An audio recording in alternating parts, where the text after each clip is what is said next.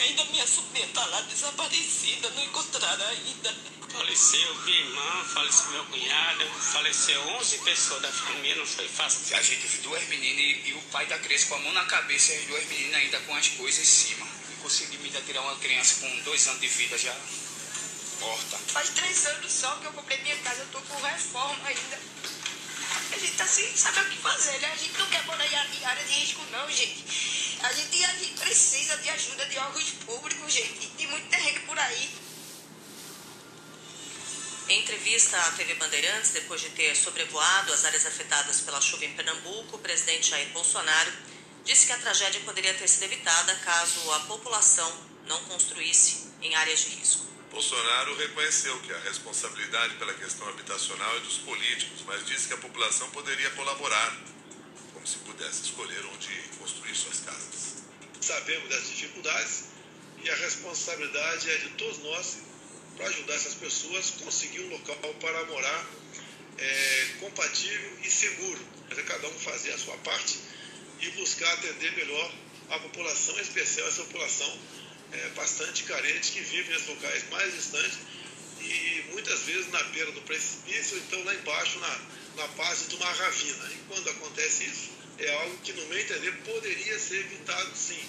É, a grande parte, nós somos responsáveis, nós os políticos, a população poderia colaborar também, é, evitando, né? Sabemos da dificuldade de fazer, construir sua residência em locais que é sabidamente provável, em havendo um excesso de precipitação, a tragédia se fazer presente. No Recife, Bolsonaro confirmou que o governo vai adotar as mesmas medidas tomadas a cada tragédia provocada pela chuva. Liberar o FGTS, recursos aos municípios que declarem situação de emergência e antecipação do benefício de prestação continuada. Na entrevista, rodeado de ministros, políticos, candidatos e com discurso em tom de campanha eleitoral, o presidente criticou o governador de Pernambuco, Paulo Câmara, do PSB. No domingo, o governador tinha reclamado de não ter recebido nenhuma ligação de Bolsonaro para discutir a tragédia de não ter sido convidado para acompanhar a comitiva de ministros que visitou o estado. Todos os momentos que os governadores nos procuraram ou o prefeito, nós atendemos. Ah, eu acho que faltou a iniciativa da parte dele também. No momento de crise, você vai atrás para ajudar. Não fica esperando ser chamado de casa. A saída do fogo. Tá? Então, o governador, no momento de crise, tem que esquecer essa questão política, arregaçar as mangas trabalhar de fato para o seu povo. E não fazer política em cima da, da desgraça de alguns, como infelizmente aconteceu, que perderam parentes. E eles não querem saber de, de quem vai votar esse ano, é pra, seja qual cargo for é vir atrás, arregaçar as mangas e dizer que está realmente empenhado em defender e minorar as, o sacrifício e as dores do seu povo. Em Alagoas, subiu para três o número de mortos por causa das chuvas dos últimos dias. O número de desabrigados e desalojados no estado passa de 18 mil pessoas. De acordo com o um balanço divulgado pelo jornal Estado de São Paulo, o Brasil teve mais de 500 mortes provocadas por temporais só neste ano. Desde 2011, quando deslizamentos de terra fizeram 918 vítimas só na região serrana do Rio, as chuvas não deixavam tantas vítimas em menos de um ano. 6 e 8. Termina hoje, à meia-noite, o prazo para entregar a declaração do imposto de renda. Segundo a Receita Federal, mais de 2 milhões de contribuintes ainda não enviaram o documento. A multa para quem perder o prazo é de no mínimo R$ 165,74 ou até 20% do imposto devido. O presidente da Academia de Ciências Contábeis do Distrito Federal, Adriano Marrocos, alertou para os riscos de deixar para enviar a declaração na última hora três pontos são importantes para o contribuinte nesse momento. Primeiro é que nós enfrentamos instabilidade na rede, na internet, para poder transmitir a declaração. Então, não deixar para o último momento, pois podemos não conseguir transmitir a declaração. Outro ponto importante é que dados da declaração são confirmados pela Receita e pode haver alguma divergência de endereço, número de recibo da declaração do ano passado e nós não conseguimos conseguimos é, regularizar a situação para poder transmitir a declaração. E, por fim, algum documento que poderia aumentar a restituição ou diminuir o valor a pagar e o contribuinte não tem o documento disponível e aí nós perdemos a opção. A Receita também libera hoje o crédito do primeiro lote de restituição do imposto de renda. Os primeiros a receber serão os contribuintes com prioridade legal, como idosos e pessoas com deficiência. 6 horas, 9 minutos. A Câmara dos Deputados pode votar hoje as propostas que anulam os reajustes na conta de luz autorizados pela Agência Nacional de Energia Elétrica, as distribuidoras. Aliado do presidente Jair Bolsonaro e de olho nas eleições, o presidente da Câmara, Arthur Lira, disse que o Congresso deve ter como foco a votação de propostas que combatam a inflação, principalmente o aumento dos preços dos combustíveis e da energia. Em entrevista à TV Record, Arthur Lira destacou que o reajuste autorizado pela ANEEL chegou a 34% em alguns estados. Todos sabem, a ANEL soltou aí uma tabela de aumento que varia de 20% a 34% em alguns estados, numa média de 20% a 25%.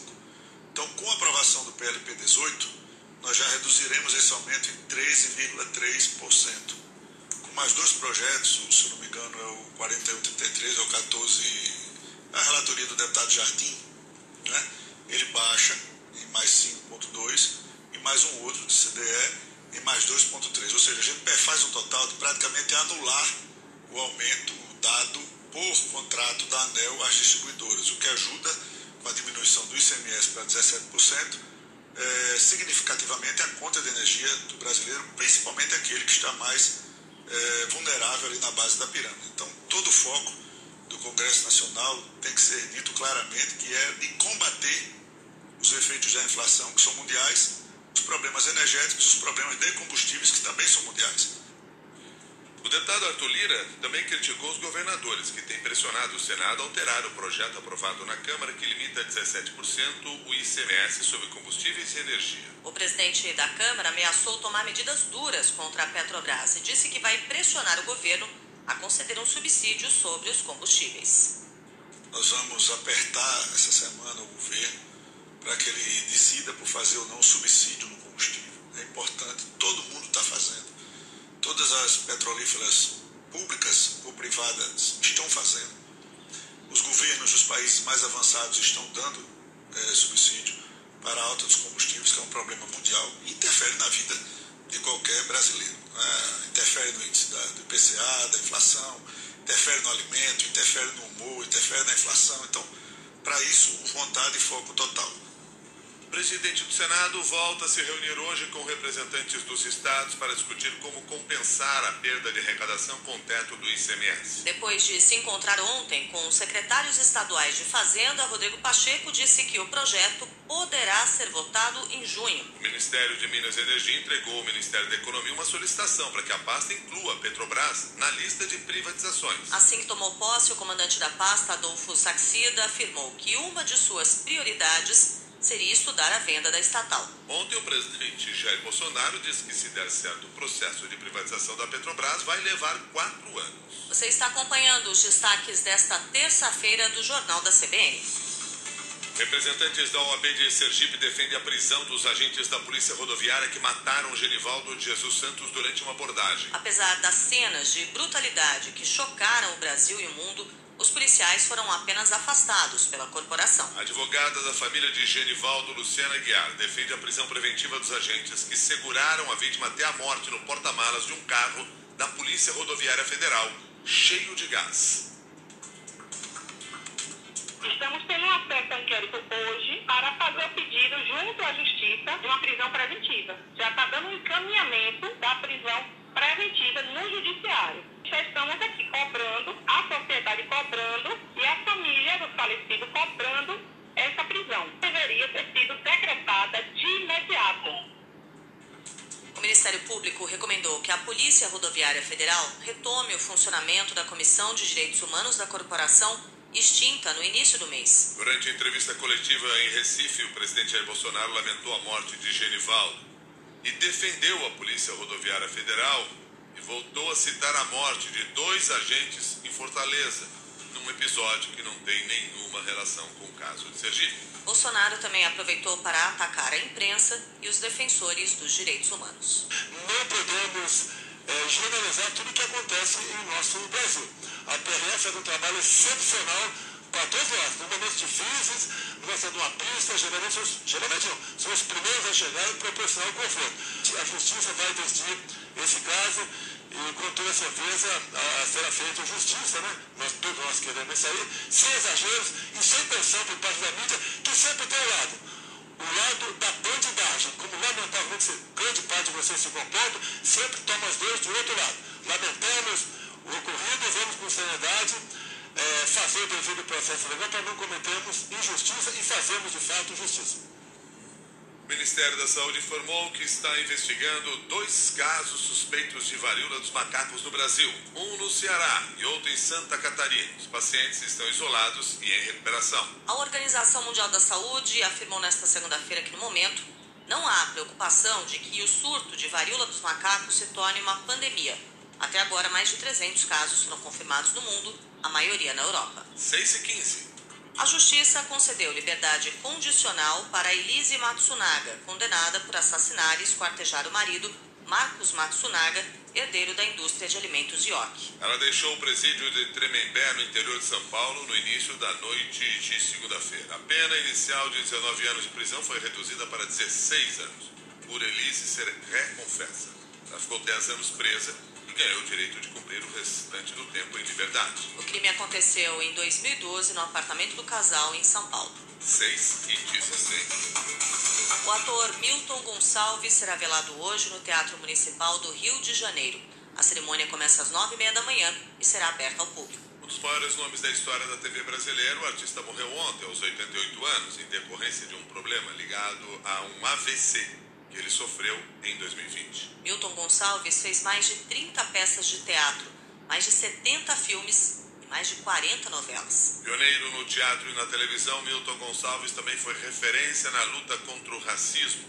Em entrevista à CBN, em 2014, o ator falou sobre a luta para integrar a todos na sociedade. E eu espero que o trabalho que eu venho realizando ao longo da minha vida seja copiado por melhores e mais preparados do que eu, para que a gente possa consolidar uma luta de integração sem humilhação. Essa é, é minha, minha, minha meta. É integração sem humilhação. De todos os brasileiros sem humilhação. Obviamente, o objetivo, o objeto é o negro, mas que seja o negro também, o índio, o oriental. 6 e 17.